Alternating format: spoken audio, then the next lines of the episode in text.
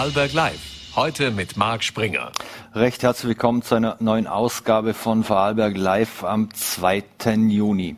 Heute und etwas später bei Vorarlberg Live zu Gast unter anderem der ehemalige BIFO-Chef Christoph Badelt.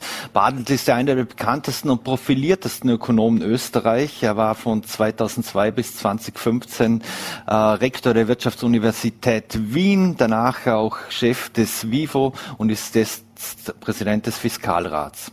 Doch wir wollen mit einem anderen Thema beginnen, denn in Wien sind die Vorarlberger Tage ganz aktuell im Untersuchungsausschuss und ich freue mich sehr, dass wir jetzt nach Wien schalten dürfen, wo vorhin Kollegin Innenpolitik, Journalistin Julia Schilly uns zugeschaltet ist. Vielen Dank, Julia, dass du dir Zeit genommen hast nach zwei sehr langen und ereignisreichen Ausschusstagen.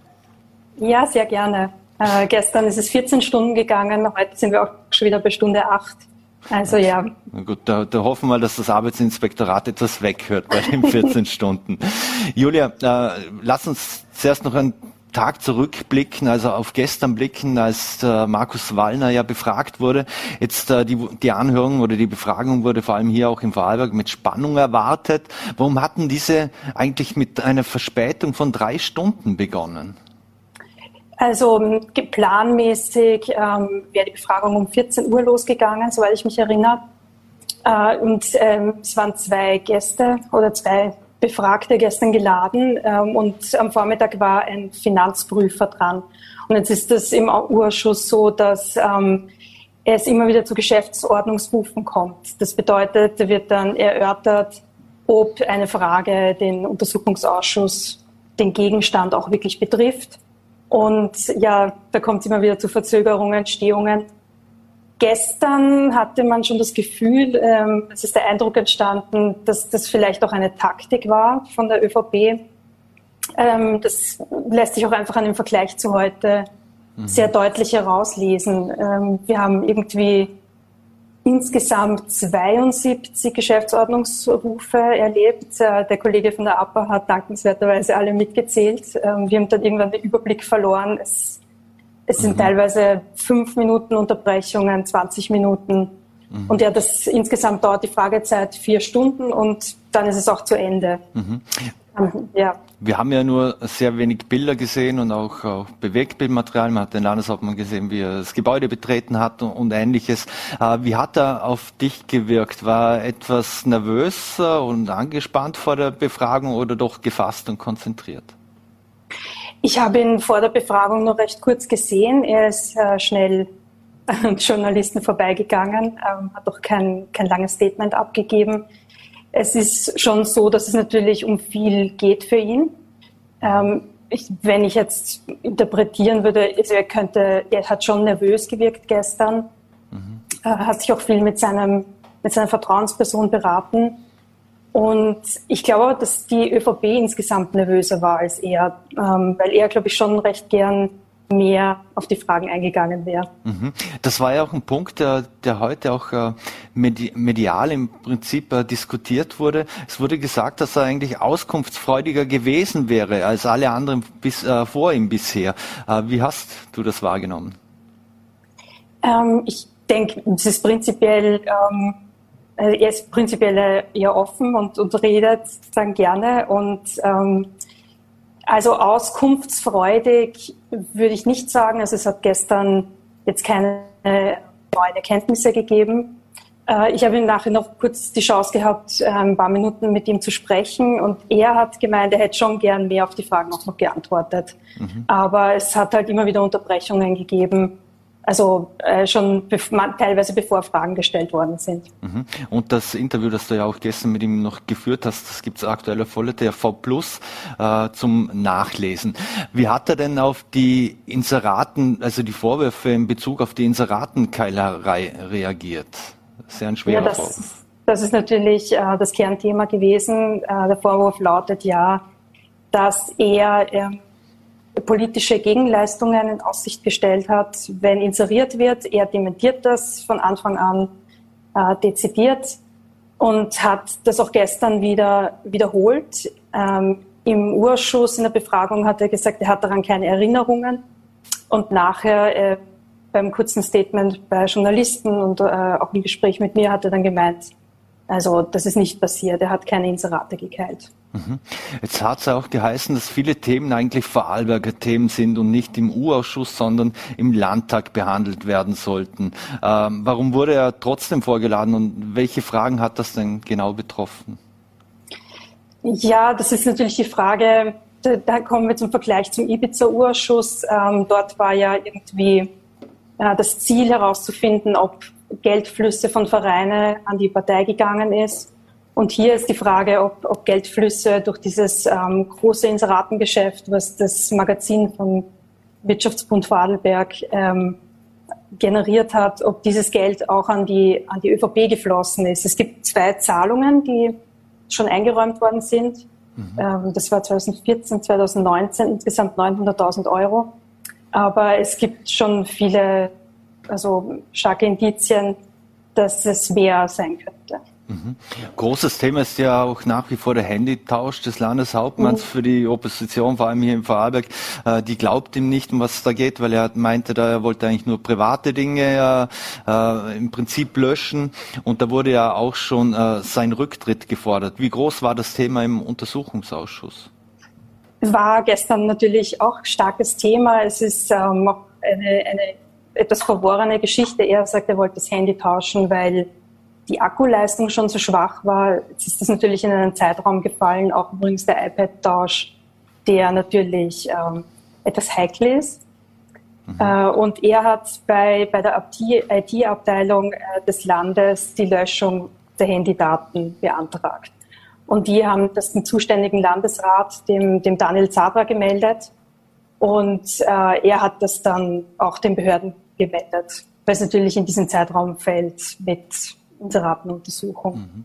Ja, ähm, jetzt habe ich ihn gestern gefragt, was mit dem Handy ist. Ähm, er hat mir zuerst äh, geantwortet, äh, er hat es in der Hosentasche. Da habe ich gemeint, das ist ein altes Handy und das liegt im Büro. Mhm. Und soweit ich das jetzt verstanden habe, sind da noch keine Daten gelöscht worden. Mhm. Ist da jetzt eigentlich dicke Luft zwischen Zadra und Wallner? Was ist, was hast du da für ein Gefühl? Ach, ich denke nicht, nein. Mhm. Heute ist es ja mit Finanzminister Magnus Brunner weitergegangen, ebenfalls um Vorarlberger. Äh, in welcher Funktion war er da eigentlich geladen? In seiner Funktion als Finanzminister oder war er da schon oder ging es da darum aus seiner Zeit als äh, Staatssekretär? Also im, in zwei Funktionen war er geladen. Ähm, im, in der Ladung war er relativ offen formuliert, ähm, dass angenommen wird, dass er Wahrnehmungen hat ähm, zu Wirtschaftsbund Inseratencausa. Ähm, zum einen, weil natürlich der Steuerakt im Finanzministerium aufliegt und dort behandelt wird. Das hat er aber gleich am Anfang auch dezidiert ausgeschlossen, dass er darauf Zugriff hat. Ähm, das ist ein Verfahren, in das er sich nicht einmischen will. Ähm, und ähm, zum anderen äh, als ähm, natürlich auch Funktionär von der ÖVP und er war ja auch äh, Wirtschaftsbund, ich glaube, politischer Direktor. Mhm. Das ist allerdings schon länger her. Also das war vor der Inseratenzeit. Ich glaube um 2005, wenn ich es richtig im Kopf glaub, habe. 2005, 2006, ja. Mhm. Wie hat er denn äh, auf dich gewirkt? Äh, auch im Vergleich vielleicht zu Markus Wallner, war er entspannter oder äh, gleich angespannt? Also er hat auf mich entspannt gewirkt. Es geht ja auch für ihn um, um deutlich weniger. Ähm, war eigentlich auch relativ gut gelaunt. Ähm, jetzt muss man natürlich sagen, also die Befragungszeit sind vier Stunden, aber da werden ja immer wieder die Unterbrechungen rausgerechnet und auch er ist, ich glaube, fast knapp sechs Stunden befragt worden. Mhm. Und das sinkt dann am Schluss natürlich die Laude, mhm. wenn man sich sechs Stunden konzentriert auf, auf doch eine relativ komplexe Materie. Mhm. Äh, du sagst, äh, relativ lange Zeit äh, ist auch ein bisschen die Taktik in dem Fall von Oppositionellen dahinter, dass irgendwann vielleicht auch die, die, die Nerven doch mehr blank liegen oder man unvorsichtig wird, falls man etwas verbergen möchte? Also ich glaube, nein, ich glaube, dass die, die Dauer hat jetzt nichts mit Taktik zu tun. Ich glaube, es wird einfach versucht, ähm, so viel wie möglich aus, aus einer, einer Ladung herauszuholen. Mhm. Wie hat er sich denn eigentlich zu, der, zu den Inserateschaltungen in der Zeitung des Wirtschaftsbund geäußert? geäußert? Ihm wurde ja auch vorgeworfen, dass er mehrfach darin abgebildet wurde. Äh, dass, äh, ich glaube, es wurde ihm sogar unterstellt, unter Anführungszeichen unterstellt, ob er den Text eigentlich selber geschrieben habe. Es gab keinen Nachweis für Fotos und ähnliches. Aber was hat er zur Inseratenkeilerei gesagt? Weil er war ja auch in Vorarlberg unterwegs. Also er hat auch ähm, wiederholt, ähm, wie der Landeshauptmann gestern, dass er nicht an Inseratenkeilereien involviert war, äh, nichts wahrgenommen hat. Äh, es war natürlich ein Thema, äh, eine intensive Berichterstattung über ihn. Also soweit ich das mich jetzt richtig erinnere, er war in allen 16 Ausgaben 2020 drinnen. Und ja, auch bei den Fotos ähm, sind die Nachweise nicht ganz klar. Aber er hat gemeint, dass diese Texte nicht von seinen Presseleuten geschrieben worden ist und hat auch gemeint, dass er gar kein Budget als Staatssekretär für so eine eine ja doch inhaltliche Werbearbeit gehabt hätte. Mhm. Wurde ihm von der Ministerin offenbar nicht zugesagt. Ein anderes Thema waren die Gummibärle für, für den ÖVP-Clubobmann im Vorarlberg, Roland Frühstück. Äh, auch da ging es ja um die Frage, ob auch Magnus Brunner Geld und Sachleistungen bekommen hat. Wie hat er sich dazu geäußert? Ja, er hat da eigentlich relativ launig darauf geantwortet. Er hat gemeint, äh, es kann schon mal ein Essen oder ein kleines Bier gewesen sein aber darüber hinaus ähm, hat er keine Erinnerung an größere äh, Geld, Geldleistungen oder auch Sachleistungen. Mhm. Eine spannende Frage war ja auch, dass äh, eigentlich das Projekt Ballhausplatz zum Thema wurde. Äh, Brunner war ja unter Kurz Staatssekretär. Was hat er von diesem Projekt gewusst? Ja, das ist ganz spannend. Äh, Wallner und Brunner haben beide ausgeschlossen, dass sie davon was gewusst haben. Sie haben gemeint, also vor allen Dingen Brunner hat heute gesagt, ähm, er hat davon erst in den Medien erfahren, was natürlich für, für innenpolitische Beobachter interessant ist, äh, dass äh, jemand, der doch zum engeren Kreis gehört hat, nichts von diesen, von diesen größten Plänen mitbekommen hat. Mhm. Ein anderes Thema, die ÖMV und das Russlandgas, äh, auch Ex-Vorstand Rainer Seele waren da Thema. Also ebenfalls viele Dinge eigentlich, die, die vor der Zeit von Magnus Brunner waren. Konnte er sich dazu überhaupt äh, seriös äußern? Ja, es war zwar schon ähm, vor der Zeit von Magnus Brunner, aber doch hat doch etwas mit seiner Partei zu tun. Ähm, er hat gemeint, dass äh, also es ist ja im Moment der Status so, dass Österreich zu 80 Prozent von Gas aus Russland abhängig ist. Und das liegt einfach daran, dass es der billigste Anbieter war. Mhm. Und jetzt gibt es Pläne, äh, das mehr zu diversifizieren, aber es ist natürlich ein, ein, System, was nicht so einfach von heute auf morgen umzustellen ist, da erst ähm, Infrastruktur errichtet werden muss, Pipelines ähm, zum Beispiel in nördlichere Länder gelegt werden müssen. Mhm. Die zentrale Schlüsselfigur äh, Jürgen Kessler, die kam ja nicht, trotz Ladung. Wie geht's denn da weiter? Ja, da hat sich heute auch was Neues ergeben. Also ähm, wir haben erfahren, dass ähm, er, äh, Kai-Jan Greiner, der SPÖ-Fraktionsführer im Ausschuss, äh, ihn laden will. Das, äh, da gibt es das Mittel, dass man Beugestrafe anwendet oder sogar die Person behördlich vorführen lassen kann. Jetzt ist es so, weit ich weiß, hat ähm, der Jürgen Kessler schon eine Entschuldigung vorgelegt, aber offenbar hat das nicht ausgereicht. Also ich habe gestern so am, am Flur mitbekommen, dass das mehr sein muss als, als eine äh, ja, allgemein gehaltene Entschuldigung. Mhm. Das äh, muss glaubwürdig sein. Mhm. Einer, der, der befragt werden sollte heute, war auch äh, der Unternehmer Jürgen Rauch. Äh, das ist bis dato ist das noch nicht erfolgt. Äh, kommt er heute kommt es da heute überhaupt noch zu einer Befragung? Was ist da der Entstand der Dinge? Ja, also wie gesagt, die Befragung vom Finanzminister am Vormittag sechs Stunden. Jetzt ist es Viertel nach fünf. Also wenn es vor 18 Uhr losgeht, dann wird die, wird die Befragung stattfinden und sonst äh, glaube ich, muss das irgendwie einstimmig beschlossen werden, ob weiter befragt wird. Also das ist noch offen, wie es da weitergeht. Mhm. Wenn du jetzt äh, abschließend noch ein Resümee ziehen müsstest, äh, wie viel konnten denn Wallner und äh, Brunner zur Aufklärung in der Causa Wirtschaftswund beitragen? Ja, die Erkenntnisse waren jetzt nicht sehr hoch. Also es ist eigentlich, wir haben nichts erfahren, was wir vorher nicht schon gewusst haben. Mhm. Und äh, letzte Frage noch, und ist ein Untersuchungsausschuss auf Landesebene eine Option jetzt? Äh, Ob es eine Option ist, weiß ich nicht, aber es wird schon öfter gefordert. Äh, die Opposition in Vorarlberg äh, hat aber auch darauf hingewiesen, dass vorher Reformen notwendig sind. Also da geht es auch darum, dass jetzt noch nicht gewährleistet ist, dass es dann eine, eine lückenlose Aktenlieferung gibt. Ja, also ich denke, das wäre auf jeden Fall ähm, im Interesse auch, wenn die ÖVP sagt, sie will für Transparenz und Klarheit sorgen, äh, hier vielleicht Schritte zu setzen und das auch in Badenberg aufzuklären. Mhm. Julia, vielen Dank für deine Einordnung und Einschätzung, auch für deine Berichte aus Wien. Sind schon gespannt, was da als nächstes kommt und bedanken uns recht herzlich mit schönen Grüßen nach Wien. Danke.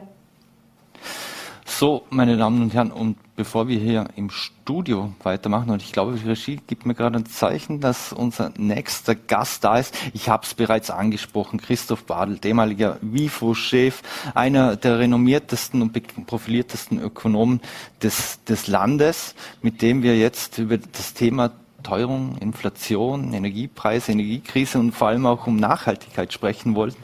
Er war heute zu Gast beim vierten Business Summit der Fachhochschule Vorarlberg, das diesmal unter dem Titel Nachhaltigkeit denken und handeln stattfand. Ich freue mich sehr, dass ich Sie, Herr Professor Badelt, hier bei Vorarlberg live begrüßen darf. Schönen guten Tag. Schönen guten Tag. Danke für die Einladung. Dankeschön.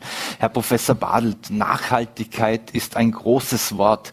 Hat die Wirtschaft denn schon genug Fahrt aufgenommen, vor allem auch durch oder wegen der Corona-Pandemie, dass in Bezug auf Nachhaltigkeit etwas in Schwung kommt? Es ist ja so, dass wir eine Regierung haben, die an und für sich in diesem Thema sehr aktiv ist. Trotzdem ist, wie wir ja wissen, die Regierungsaktivität sehr lange zugedeckt worden durch Covid und jetzt auch noch durch die Ukraine-Krise. Das heißt, es ist seitens der Politik einiges passiert in Richtung Nachhaltigkeit. Und was die Unternehmen betrifft, glaube ich, haben viele, äh, vor allem auch größere Unternehmen, von sich aus selbst schon immer wieder äh, dieses Thema aufgegriffen, ihre Konzepte entwickelt, äh, die Fragen äh, angeschnitten, wie sehr sie sich in ihrem strategischen Verhalten ändern, wie sehr sie Investitionen im Dienste der Nachhaltigkeit machen und dergleichen mehr. Mhm. Jetzt, wir haben den Krieg in der Ukraine und die Abhängigkeit von russischem Gas, vor allem hier in Österreich, ist ja riesengroß. Wir haben uns unter Anführungszeichen in Putins Würgegriff manövriert. Äh, wie wichtig ist es denn, dass wir da schnellstens rauskommen? Ja, das ist natürlich sehr wichtig. Äh, es kommen da zwei Dinge zusammen. Auf der einen Seite sind die steigenden Energiepreise ein guter äh, Indikator oder auch ein, ein guter Anlass, äh, den Switch hinüber zu mehr nachhaltiger Energie schneller zu machen, als wir das bisher wollten. Zum anderen kommt dann noch eben die politische Abhängigkeit dazu. Und jetzt wären wir natürlich froh, wenn wir die nicht hätten, äh, aber man wird sie nicht so rasch beseitigen können, einfach deshalb, äh, weil es da sehr viele auch infrastrukturelle Notwendigkeiten gibt, bevor man äh, vom russischen Gas wegkommen kann. Mhm. In Deutschland will man jetzt zum Beispiel mit anderen Partnern zusammenarbeiten. Da sind manche von denen auf einer moralischen Skala vermutlich nicht weit oberhalb oder unterhalb von, von Putin anzusiedeln. Ähm, zeigt das auch die Verzweiflung und Abhängigkeit, in der wir uns befinden? Das ist tatsächlich ein Problem, äh, denn wenn Sie jetzt äh, mehr auf die arabische Halbinsel gehen äh, oder auch zum Teil nach Nordafrika gehen, dann sind das ja alles keine politischen Systeme, auf die man sich sehr verlassen kann. Und das ist schon ein gewisses Dilemma. Jetzt hat man zwar mit diesen Regionen nicht unbedingt eine Grundspannungssituation, so wie das Ost und West in Europa und mit mhm. Russland ist, aber die Frage ist, äh, was könnte dort politisch äh, passieren? Mhm. Ja, und das ist nur noch mehr ein Argument, äh, lieber überhaupt mehr zur Nachhaltigkeit überzugehen und zu nachhaltiger Energie auch. Mhm. Bei einem Mangel, Energiemangel würde ja, vor allem was die Wirtschaft betrifft, auch es würde der Bund eingreifen oder was die Haushalte betrifft, dass da die Versorgung äh, stimmt. Was für Gefahren würde so etwas aber auch mit sich bringen, wenn der Bund eingreifen müsste? Na, ich glaube, dass das ein ganz ein schwieriges Thema ist, denn es gibt eine politische Festlegung, die ich auch gut nachvollziehen kann. Äh, man will die Haushalte jedenfalls mit Gas beliefern und das sind schon fast 20 Prozent. Und dann kommt noch über ein Drittel äh, des, äh, äh, der Gasverwendung, wird ja, dient ja dazu, Strom herzustellen. Mhm. Das heißt, wenn Sie das alles priorisieren, dann bleibt eigentlich für den industriellen Bereich nicht wahnsinnig viel über. Das müssten Sie dann auch noch rationieren und dann stellt sich sofort die Frage nach den Kriterien. Äh, denn auf der einen Seite geht es da um viele Produkte, die man auch für, den täglichen, für das tägliche Leben braucht. Auf der anderen Seite geht es zum Teil auch um, oder zu einem großen Teil auch um Exportgüter, die wieder für die wirtschaftliche Situation wichtig sind. Und drittens geht es gerade bei den energieintensiven Unternehmen, Stahl oder Chemie oder mhm. auch Pharmazie beziehungsweise Papier, um Produktionsanlagen, die man nicht einfach drosseln kann oder einmal mhm. abdrehen kann und drei Tage später wieder aufdrehen kann mhm. und dergleichen mehr.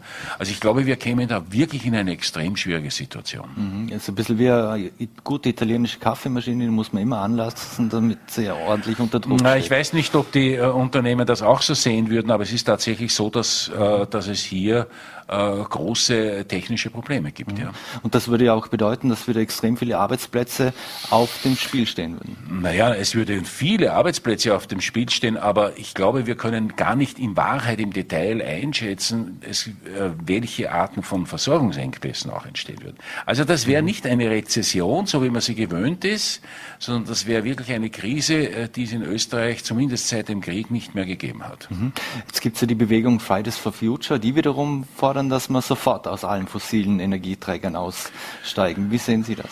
Naja, das ist im Grunde genommen eine Forderung, äh, die nicht bis zu Ende gedacht ist. Vielleicht mangelt es da auch an Fachwissen, ähm, aber äh, man muss sich darüber im Klaren sein, dass der Zustand ohne Gas oder fast ohne Gas in Österreich so dramatische Folgen hat, dass äh, man den nicht freiwillig herbeiführen wird. Mhm. Zuerst haben wir das Gas, wir haben uns an die Systeme angebunden, weil es billig war Natürlich, ja. und so weiter. Ähm, Sie haben es selbst gesagt, viele wollen selbst umsteigen. Was für Chancen könnte das eigentlich bieten, wenn wir jetzt wirklich durch diese Krisen, die, in, der, in denen wir uns befinden, so schnell dazu gezwungen sind, umso schneller umzustellen auf erneuerbare Energien. Was könnte das auch für den Wirtschaftsstandort bedeuten, wenn Österreich hier wirklich eine Vorreiterrolle einnehmen würde und könnte, wie es auch gerne propagiert wird von der Politik? Naja, wir sind ja in der paradoxen Situation, dass man in der Politik gern davon redet, wo wir überall Vorreiter sind. Faktum ist, äh, dass wir insbesondere was die Entwicklung der Treibhausgasemissionen äh, betrifft, überhaupt keine Vorreiter, sondern eher Nachzügler sind. Also äh, bis wir vom Nachzügler zum Vorreiter werden, da würde schon noch einige Zeit vergehen. Aber ja, Sie haben natürlich recht ähm, sozusagen erneuerbare Energie in einem verstärkten Ausmaß einzusetzen, ist nicht nur im Hinblick auf das Klimaziel äh, eigentlich die mhm. Top-Priorität, sondern es hätte auch den Vorteil, dass ein großer Teil der erneuerbaren Energie lokal oder regional mhm. oder zumindest innerhalb Europas hergestellt würde. Also da gibt's eher, sind eher die Ausnahmen, wo sie erneuerbare Energie ähm, von weit weg holen. Also mhm. ja, wenn man davon träumt, dass äh, wir in der Sahara ähm, äh, Sonnenenergie dazu verwenden, Wasserstoff herzustellen und, die da, und diesen Wasserstoff dann mit Leitungen äh, nach Österreich zu bringen, wo noch viel fehlt, um das zu tun, mhm. da wären wir wieder in einer internationalen Abhängigkeit. Aber Solarenergie, Wasserkraft, mhm äh, Windräder, das sind alles Dinge, wo es keine internationale Abhängigkeit gibt. Mhm. Gibt höchstens beim Bauen. Mhm. Ist es realistisch, dass wir das in diesem oder im nächsten Jahrzehnt auch wirklich schaffen könnten, uns uh, unabhängig zu machen von uh, fossilen Energien oder machen wir uns da X für EU? Also ich glaube schon, dass es noch machbar ist, aber wir sind nicht auf einem Weg, wo das automatisch passiert. Und wir haben im Augenblick ja ganz äh, seltsame Konstellationen.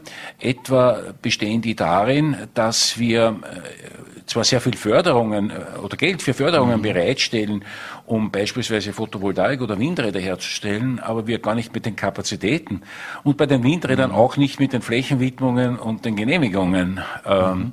nachkommen. Also äh, wenn es nur so weiterläuft, wie es jetzt ist, glaube ich nicht, dass wir hinkämen. Aber eigentlich sollte das nicht die Frage sein. Wir sollten sagen, wie können wir denn hinkommen? Mhm. Wie wichtig ist es, dass vor allem in Europa auch jetzt durch diese Krisen ausgelöst, dass wir wieder Schlüsseltechnologien hier in Europa selbst, äh, selbst das Umfeld dafür schaffen, dass wir Schlüsseltechnologien selbst beherrschen, dass wir die Produktionsstandorte und Ähnliches haben?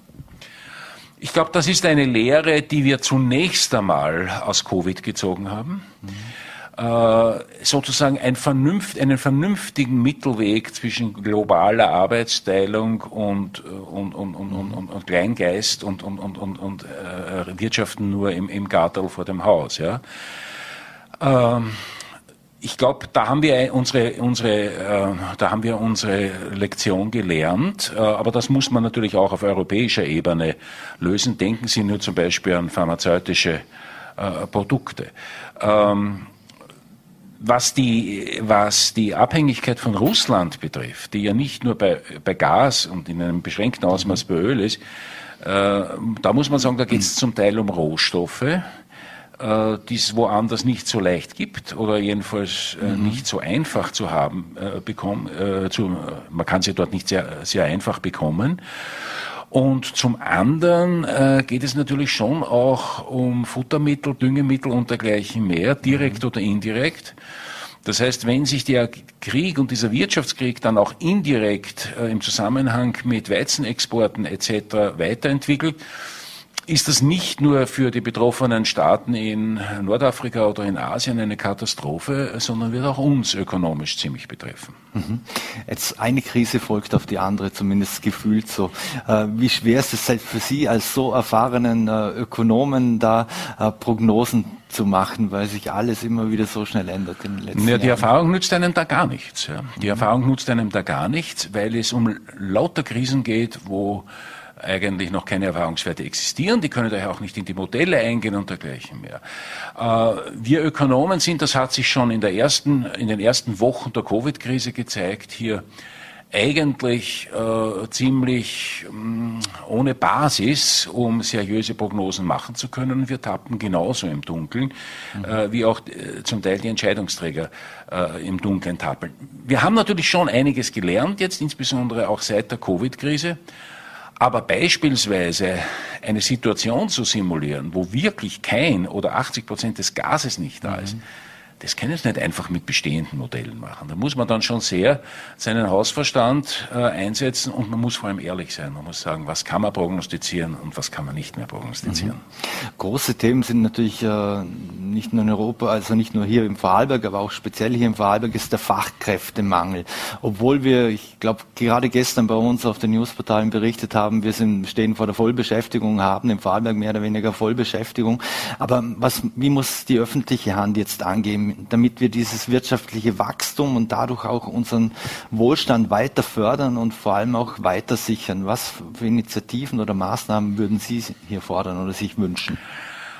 Also zunächst ist es richtig, äh, dass einerseits die Energiepreise, andererseits aber auch unabhängig von den Energiepreisen die Verfügbarkeit von Arbeitskräften im Augenblick eigentlich der größte Engpass für viele Unternehmen sind. Mhm mehr zu produzieren, zu wachsen und dergleichen mehr. Und das gilt mhm. wahrhaft nicht nur für den Tourismus oder die Gastronomie, sondern auch für die Industrie und mhm. für viele Bereiche äh, des Gewerbes.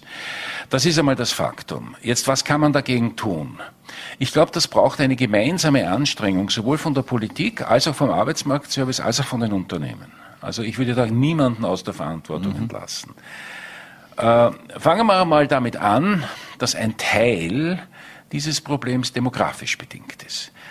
Das haben wir immer schon gewusst. Äh, es ist leider noch nicht sehr viel Konsequenz daraus gezogen werden. Äh, das heißt, demografisch gesehen wird durch die Pensionierung der Babyboomer werden einfach die Arbeitskräfte relativ weniger. Mhm. Also muss man sich die Frage stellen, wo kriegt man mehr Arbeitskräfte an sich her? Und da mhm. gibt es eigentlich zwei große Quellen, aus denen man schöpfen kann, die nicht gut genutzt sind. Das eine sind die Frauen und das andere sind ältere Menschen. In beider Hinsicht sind wir nicht gut unterwegs. Bei den Frauen, die zum Teil schon sehr hoch qualifiziert sind, geht es vor allem um Kinderbetreuung und zwar um qualitativ hochwertige, ganztägige mhm. Kinderbetreuung. Äh, und bei den älteren Menschen geht es darum, äh, dass man Arbeitsplätze äh, auch für Menschen, die schon im fortgeschrittenen Alter sind, aber im Prinzip gesund sind und auch gerne arbeiten, dass man diese Arbeitsplätze schafft bzw. behält und entsprechend umbaut. Mhm. Ähm, da, und das hat auch viel mit Weiterbildung zu tun. Mhm. Ja, weil es herrscht sehr oft die Einstellung, na, mit 50 hören wir auf zum Weiterbilden oder vielleicht sogar noch früher. Und das mhm. ist ein mhm. Wahnsinn, ja, weil wenn dann die Leute eigentlich mit 60 oder, oder 65 auch noch nicht mehr ausreichend qualifiziert sind, ja, warum, also die gehen uns dann ab. Das ist einmal die eine Gruppe. Mhm. Die zweite, das zweite Thema ist, und da, ist, da sind im Übrigen auch die Unternehmen gefragt. Ja, also zum Beispiel, wie sie mit den älteren Arbeitskräften umgehen, wie sie die Weiterbildung praktizieren und dergleichen mehr. Mhm. Ob sie vielleicht auch äh, für Kinderbetreuung etwas tun und, mhm. und dergleichen mehr. Mhm. Äh, das zweite Feld ist die Bildung. Wir haben einen viel zu großen Stand an Menschen, die nicht ausreichend gebildet sind, vor allem auch an jungen Menschen, die nicht ausreichend gebildet sind so nicht ausreichend gebildet sind, dass sie für einen Lehrberuf gar nicht in Frage kommen. Mhm. Ähm, das hat zum Teil auch mit Kindern zu tun, die Migrationshintergrund haben, die vielleicht in einer Welt groß werden, in einer familiären Welt groß äh, werden, etwa wenn es Mädchen sind, wo die Qualifizierung nicht sehr wichtig genommen wird und wo man daher in der Vorschulphase schon massiv investieren muss. Es ist ein Wahnsinn, wie viele mhm. intelligente junge Menschen vielleicht dann an Deutschhürden äh, scheitern, um später in der Schule entsprechend mitzukommen. Mhm. Das ist auch ein ganz ein wesentliches Thema. Mhm. Äh, wie eben überhaupt ein Teil des Arbeitskräftemangels auch eben mit der Qualifikation zu tun hat. Mhm. Und das Dritte ist zweifellos, wir werden Migration brauchen. Äh, und das braucht aber nicht nur Österreich, sondern die meisten Staaten in Europa. Das heißt, es geht eigentlich darum, äh, eine Umgebung zu schaffen, wo man wirklich aktiv und attraktiv ist äh, für Menschen, die aus dem Ausland kommen. Mhm. Das heißt auch, Integration muss gefördert werden. Integration muss gefördert werden und wir müssen einfach, es ist ja nicht so, dass wir, dass wir jetzt nur mehr Arbeitskräfte aus Osteuropa bekommen. Das hat sich mhm. sehr schon zurückentwickelt. Und man muss bei manchen Qualifikationen nicht nur bei der Pflege, aber auch bei der Pflege eben dann auch wirklich weltweit schauen. Und dann mhm. muss man entsprechende Bedingungen schaffen. Mhm. War die Wirtschaft auch etwas verwöhnt in den äh, Jahren und Jahrzehnten davor, weil Sie auch die Babyboomer etc. ansprechen? Ich meine jetzt in Bezug auf Fachkräftemangel. Äh, ich sage es jetzt mal lapidar und klischeehaft. Äh, viele ältere Angestellte waren meistens die teureren. Auf die hat man dann auch lieber verzichtet, auch wenn Know-how verloren gegangen gegangen ist. Fällt uns das jetzt auch etwas auf den Kopf? Ja, ja. Also man, man war hier sicherlich eine andere Situation gewohnt. Das gilt sowohl äh, für die älteren Arbeitskräfte, wo man gesagt hat, so wie sie, genauso wie Sie sagen, nicht? Die mhm. sind eher schon zu teuer, nehmen wir uns Jüngere, alle sind ausreichend da. Und dann ist man gar nicht in diesen Modus hineingekommen, sich um mhm. ältere Arbeitskräfte auch zu bemühen. Mhm. Ähm, das ist sicherlich das eine. Und dann gab es eine gewisse Phase, insbesondere äh, in den äh, späten Jahren des vorigen Jahrhunderts und dann jetzt in den, in den ersten paar Jahren, äh, in den, sagen wir, bis fünf oder bis acht oder zehn herauf, dass wir natürlich auch bei äh, weniger qualifizierten Kräften geglaubt haben, wir können unerschöpflich äh, aus Osteuropa, einschließlich der DDR, das muss man auch mhm. sagen, der Post-DDR, mhm. mhm. Arbeitskräfte holen. Gerade im Tourismus, in der Gastronomie war das sehr weit verbreitet und und das ist wohl auch einer der Gründe, warum die Lohnniveaus in diesen Bereichen besonders äh, steigen werden. Und das ist wieder mhm. ein Grund, warum dort die Inflation auch besonders hoch ist. Mhm. Inflation, äh, mein Stichwort. Viele Menschen leiden ja unter Inflation bzw. unter der Teuerung aktuell. Äh, wie kann man denn hier abmildernde Maßnahmen aus Ihrer Sicht setzen? Wenn wir wieder über die Grenze hier schauen nach Deutschland, dort auf Spritpreise, äh, Steuersenkungen, andere Parteien hier in Österreich fordern äh, zum Teil, dass man Mehrwertsteuer weglässt. Äh, was für abmildernde Maßnahmen würden Sie empfehlen oder sehen Sie für Möglichkeiten? Also sicher nicht die, die Sie jetzt aufgezählt haben. Ich glaube auch, dass das, was Deutschland macht, nicht sinnvoll ist und äh, die werden in wenigen Tagen oder Wochen, wird man von dem nichts mehr spüren. Ja. Ich will zwei Ausgangsthesen sagen der Staat kann Marktpreisbildung nicht verhindern.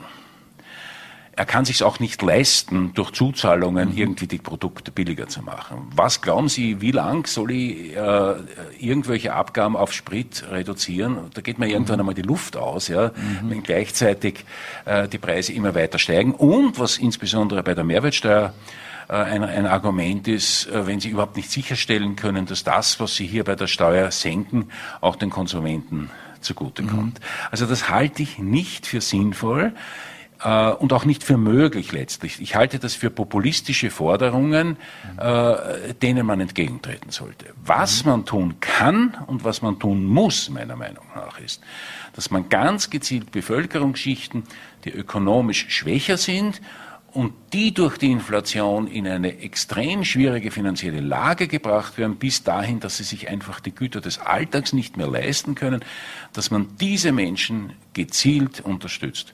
Mhm. Das kann einerseits sein durch äh, die Sozialtransfers, weil wir davon ausgehen können, also dass Menschen die Notstandshilfe oder Mindestsicherung äh, oder eine Mindestpension haben, um nur ein paar Beispiele zu bringen, die sind sicher in der Einkommenskategorie, mhm. wo sie die Inflation wirklich an den Rand äh, des Verderbens führt.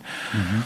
Das wirkliche Problem ist aber, dass in der Zwischenzeit die Inflation schon so groß geworden ist, dass das auch Menschen trifft, die erwerbstätig sind, aber halt relativ wenig verdienen. Sagen wir mal 2000 Euro oder von mhm. mir aus auch noch 2,5 brutto mhm. äh, verdienen. Und da ist es schon rein administrativ schwieriger, äh, sie zu unterstützen, wenn sie nicht irrsinnige Mitnahmeeffekte erzielen wollen äh, für die Reicheren. Aber mhm. wir, wir, wir werden uns nicht leisten können, sage ich auch als Fiskalratspräsident, wir werden uns nicht leisten können, alle zu unterstützen. Das ist nicht nur nicht notwendig, sondern wir werden es uns einfach auch nicht leisten können. Mhm. Wir müssen uns daher auch an diese Gruppe wenden. Mhm. Da gibt es ja einen besonderen Druck auf die Menschen, üben ja die Mietkosten und, und ähnliches aus. Gibt es ja die Idee der Leerstandsabgabe. Ich glaube, die Steiermark setzt es jetzt um, wenn ich richtig informiert bin. Ja. Bei uns ist es in Diskussion. Wie sehen Sie solche Initiativen? Skeptisch. Äh, erstens muss man sich gesellschaftspolitisch fragen, ob äh, der Besitz einer Wohnung äh, das eine soziale Verpflichtung enthält, sie jemanden anderen zu borgen. Das, also das kommt mir irgendwie komisch vor. Aber mhm. lassen wir einmal das Gesellschaftspolitische weg. Mhm. Ähm, ich glaube, dass die Mietpreissteigerungen und auch die Steigerungen der Preise von Eigenheimen mhm. im Wesentlichen darauf zurückzuführen sind, dass es zu wenig Angebot gibt. Das heißt, ich muss einerseits das Angebot vergrößern, das hoffen die Leute mit der mhm. Leerstandsabgabe. Aber ich glaube, dass da nur ein ganz ein kleiner ähm, Teil dabei ist, äh, der das erreichen wird.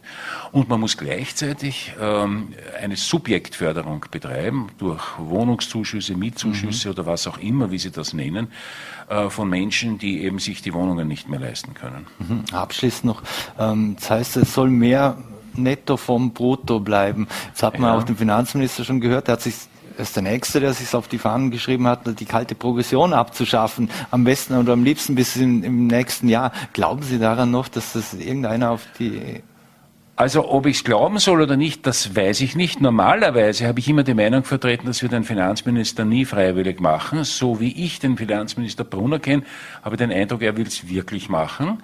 Mhm. Äh, ich als Fiskalratschef äh, würde sagen, warte mal mit dieser Entscheidung, denn jetzt, wo wir möglicherweise, Stichwort Gas, vor einer ganz großen Wirtschaftskrise stehen, würde mhm. ich nicht das Geld weggeben, das sich durch den Inflationsgewinn des Staates bekommt. Wir mhm. werden froh sein, wenn wir ausreichend Mittel haben, um Stützungszahlungen zu finanzieren, ohne alles durch, die, äh, in, äh, durch eine Erhöhung der Staatsschuld zu finanzieren. Mhm. Also ich halte den jetzigen Zeitpunkt nicht für gut. Da bin ich ganz sicher, dass das nicht gut ist.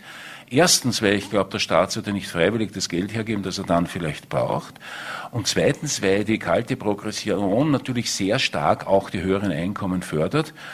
Und äh, ich glaube einfach, man muss zur Kenntnis nehmen, diese Wirtschaftskrise, die potenzielle und schon ein bisschen durch die Inflation die tatsächliche, die führt zu Wohlstandsverlusten.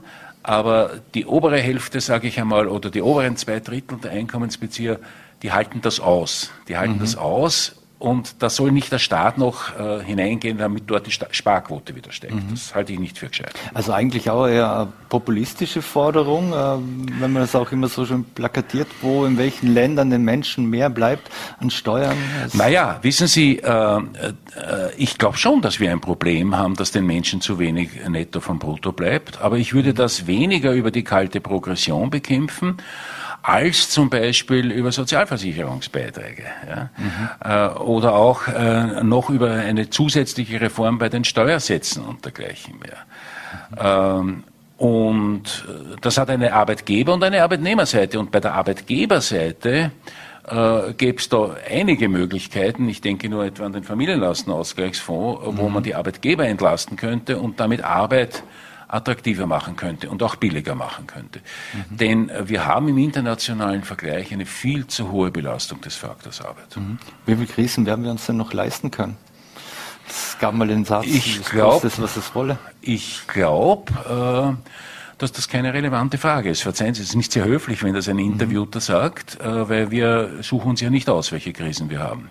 Mhm. Ähm, und wir werden uns, was die soziale Absicherung betrifft, die Krisen leisten müssen. Denn das haben wir wirklich gelernt aus der Weltwirtschaftskrise des vorigen Jahrhunderts. Mhm. Wenn man da nicht sofort hineingeht und die Menschen schützt, dann entsteht eine wirkliche Katastrophe. Mhm. Eine wirklich allerletzte Frage hätte ich noch. Wie steht denn aus Ihrer Sicht Vorarlberg da? Vorarlberg, das Ländle galt in Sachen Finanzen lange als Musterschüler unter Anführungszeichen. Naja, Vorarlberg hat tatsächlich, war lange Zeit ein wirklicher Musterschüler. Das hat es in den letzten ein oder zwei Jahren rein von der Verschuldungsthematik her ein bisschen aufgegeben oder aufgegeben. Mhm. Es, ist, es, es ist halt einfach nur an die zweite oder gar an die, an die dritte Stelle gerutscht. Das heißt, ich glaube schon, dass ich auch im Land Vorarlberg schieben wir einmal die Krisen äh, zur Seite, eine Frage der langfristig nachhaltigen Konsolidierung des öffentlichen mhm. Haushalts als Thema stellt. Professor Christoph Badl, vielen Dank, dass Sie sich die Zeit genommen hier Gerne. uns bei Vorarlberg live zu besuchen. Gerne wieder, wünsche Ihnen einen schönen Tag oder schöne, schönen Abend noch. Vielen Dank. Danke, auf Wiedersehen. Dankeschön. So, meine Damen und Herren, und das war's wieder mit Vorarlberg Live. Wir bedanken uns fürs Dabeisein. Wir würden uns freuen, wenn Sie morgen wieder einschalten. Voller TV, NRT oder Ländle TV. Ich wünsche Ihnen einen schönen Abend.